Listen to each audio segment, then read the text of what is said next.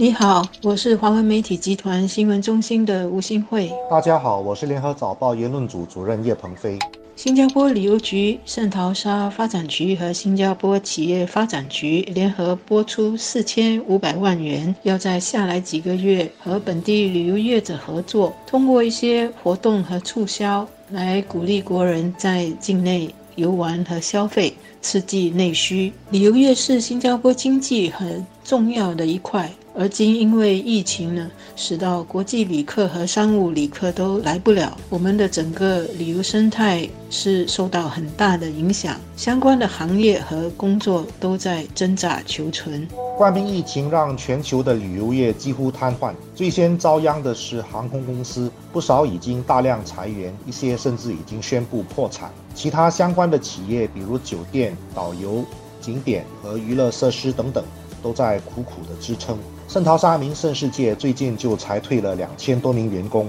既然国际旅游短期内不可能复苏，很多国家就改用刺激国内旅游来避免更多人的失业。日本、台湾已经在这么做了，但要成功，一个前提条件就是国内的市场要够大。比如像中国、美国这样，在国内出远门，有时候还必须乘搭飞机，而且因为人口众多，国内观光也可以为酒店业带来一定的生意。新加坡就没有这样的条件了，至少我们无法通过刺激国内旅游来挽救新加坡航空公司。但是其他的旅游业者，比如酒店、导游，却还是可以靠国内旅游来维持。当然，这需要创新的点子和做法。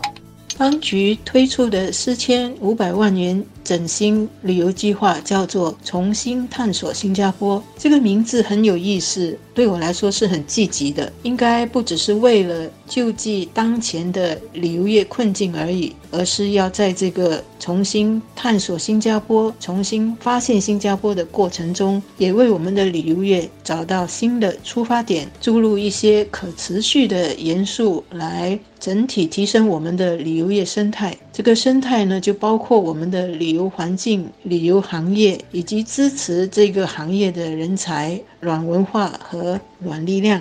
虽然这感觉有点不可思议，但却未必完全不可行。因为新加坡虽然很小，但其实我们还有很多连自己都不知道的景点，隐藏在社区的各个角落里面。我就发现一些外国的朋友对新加坡的认识。可能比本地人还深入，所以这个计划其实是有潜能的。对于一些习惯每年都要出国旅行的国人而言，利用疫情锁国的机会体验本地酒店的服务，或许也是一种新鲜的尝试。但在本地观光，就要看业者能够有什么巧思了。另一个重要的条件是，国人对于自己所生活的这片土地到底有多么强烈的好奇心。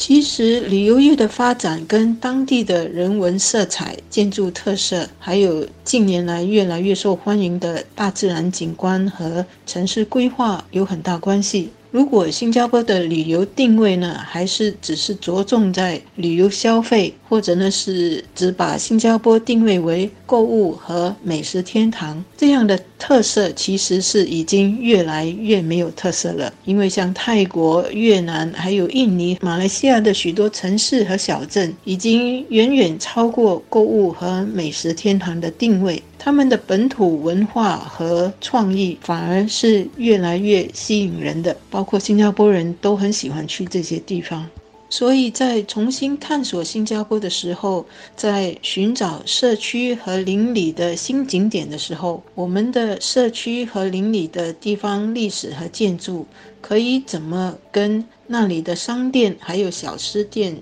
结合？是居住在那个地方的居民和邻里商店。可以想一想的，我们可以想一想怎么把自己的社区变得更有人文或绿色气息，让我们自己和我们的国内外朋友发现，在新加坡游玩其实也是可以三天还不够的。刺激国内旅游的重要目的之一，其实也就是在鼓励人们多消费，让经济能够维持一定的活力。保障更多人的就业机会。日本和台湾都采取政府津贴的方式来带动消费的活动。当然，因为病毒的关系，很多安全措施，比如限制活动的人数不能超过五个人，都会带来一些限制。可是我们毕竟不能坐以待毙，还是应该尽可能在安全的情况下，努力地促进经济活力。另一方面，旅游业的发展也需要有这方面的创意和人才。在重新探索新加坡的时候，